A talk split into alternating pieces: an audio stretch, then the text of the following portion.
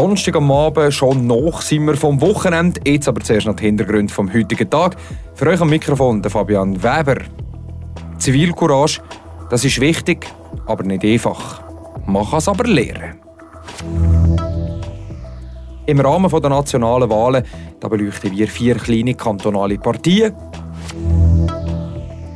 Und Fribourg-Gotteron sucht einen frischen Sportchef. Wir haben zwei Namen, die diesen Job gerne wette. Diese drei Themen die gibt es jetzt in den Hintergrund vom Tag. Die Region im Blick. Radio FR an diesem Donnerstag am Abend. Zivilcourage, das kommt gegen mich gefordert. Zivilcourage, eingreifen statt nur zugucken. Aber das braucht Mut, wären viele Leute jetzt sagen. Jein.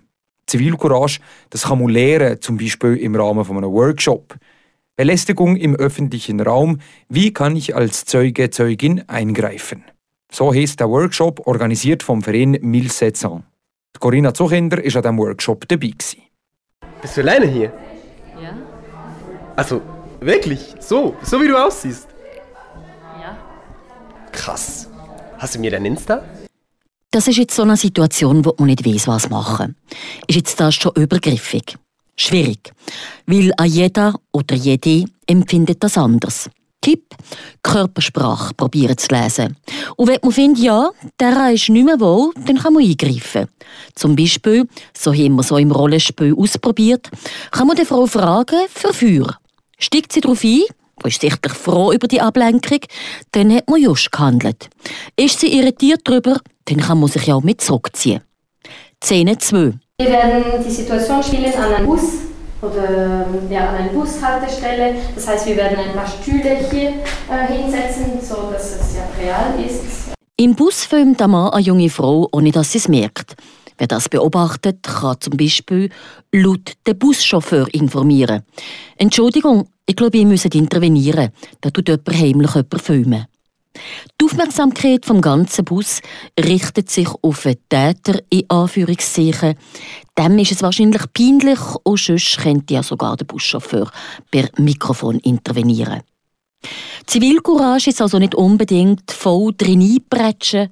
Eine Teilnehmerin formuliert es so. Für mich war es immer so, ich meine, es ist so voll das Ding, dass man so muss einschreiten muss und dass es so voll viel Mut braucht. Aber dadurch, dass wir jetzt so mehrere Situationen gemacht haben und ich so gemerkt habe, es geht eigentlich auch, wenn man, wenn man sich richtig verhält oder eben sich vorher überlegt, was man machen will, dann muss es nicht so eskalieren, sondern es kann einfach smooth so enden. Und eine andere junge Frau, sie ist Hebammenstudentin, ergänzt. Ich finde auch gerade viele Sachen, die wir jetzt besprochen haben oder angeschaut haben, sind auch so auf den Klinikalltag anwendbar und das sind ja auch grosse Themen, gerade also Gewalt in der Geburtshilfe, ja, einfach Übergriffigkeiten und ich finde gerade dort, dass man auch einschreiten und sagen zum Beispiel auch bei jemandem, der vielleicht ein höher gestellt ist als einem selber in der Hierarchie.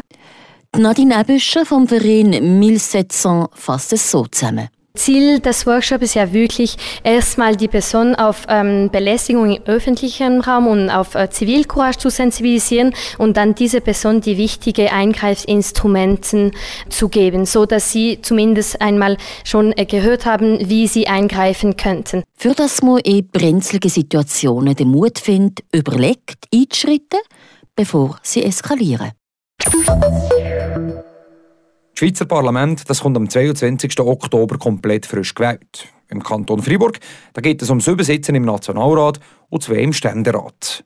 Die nächsten Wochen die sind bei uns auf Radio FR und FRAP die nationalen Wahlen das grosse Thema. Diese Woche hier da stellen wir euch die kleineren kantonalen Partien vor. Heute da ist an der EVP dran, die Evangelische Volkspartie. Welche Lösungen die, die Partei gegen die steigenden Krankenkassenprämien, gegen die Energie- und die Klimakrise hat und wie steht sie zu den Sicherheitsmaßnahmen? Der Beitrag dazu von Tobias Brunner.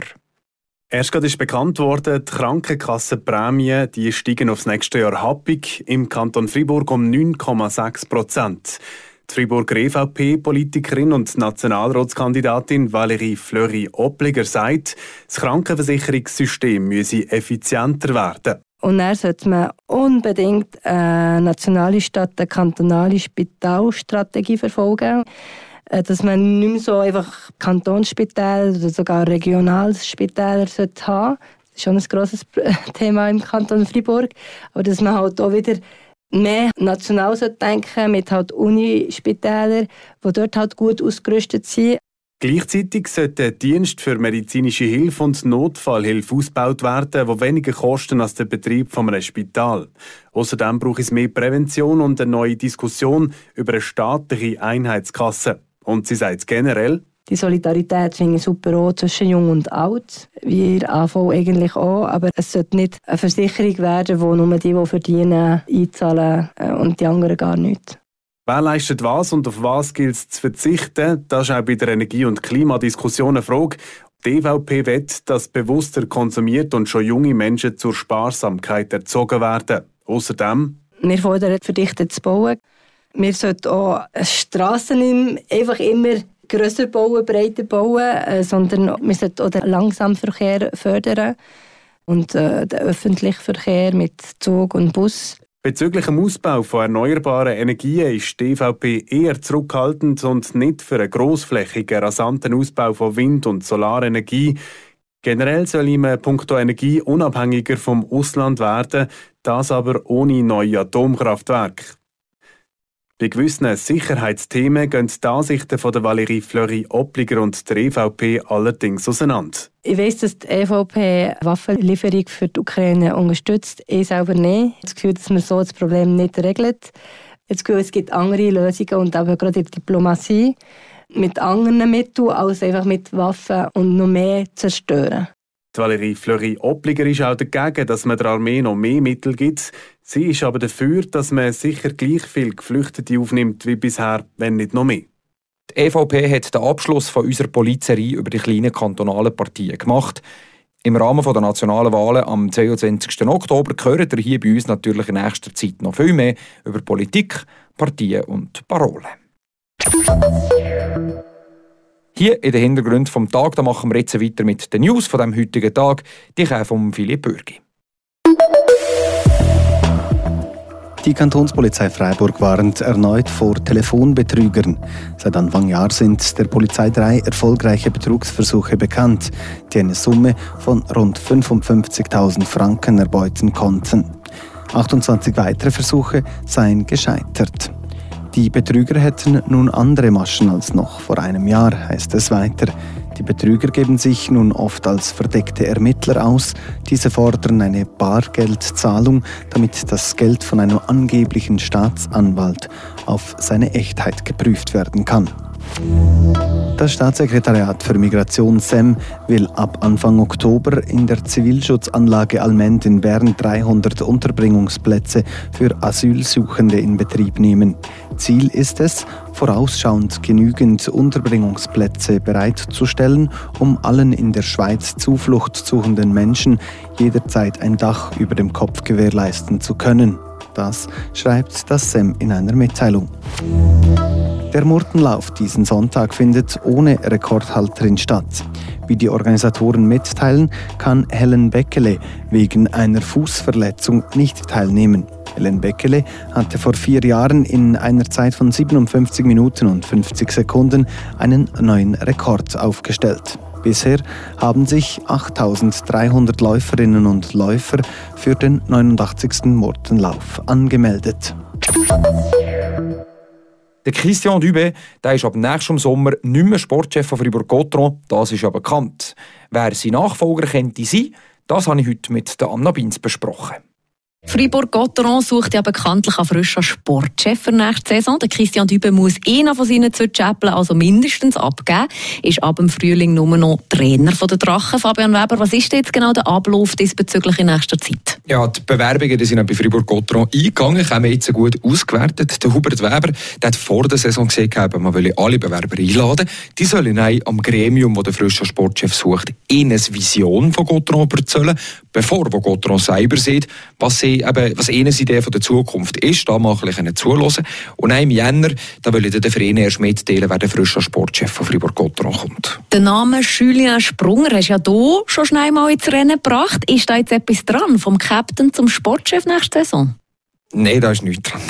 das muss ich unbedingt zurücknehmen. Der Julien Sprunger, er hat zwar noch keinen Vertrag ähm, nach der jetzt laufenden Saison, hat sich aber nicht als Job als Sportchef beworben, hat er bestätigt. Er wüsste noch gerade nicht, wie es mit ihm weitergeht. Sei noch zu früh, etwas zu entscheiden. Also der Julien Sprunger wird es nicht. Und sonst, was haben wir noch für Kandidaten? Ja, einer ist sicher mal der Gerd Zenhäuser.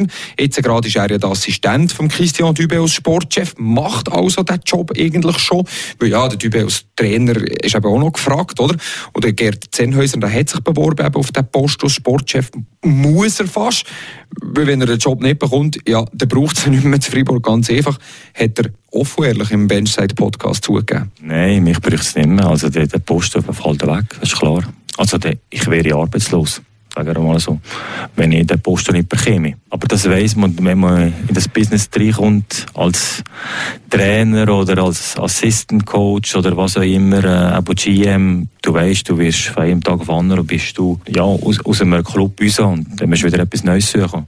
Für Gerd Zehnhäuser habe ich da also einiges an dieser Bewerbung. Und neben ihm gibt es sonst noch bekannte Namen. Ja, wir wissen einen Namen noch, und zwar ist der Name der Serge Pelletier. Der hat sich beworben auf den Posten, ein bekannter Name natürlich, zu Fribourg. 57-jähriger Kanada-Schweizer von 2000 bis 2002 oder auch noch einmal von 2006 bis 2011 Trainer von Gotteron gewesen.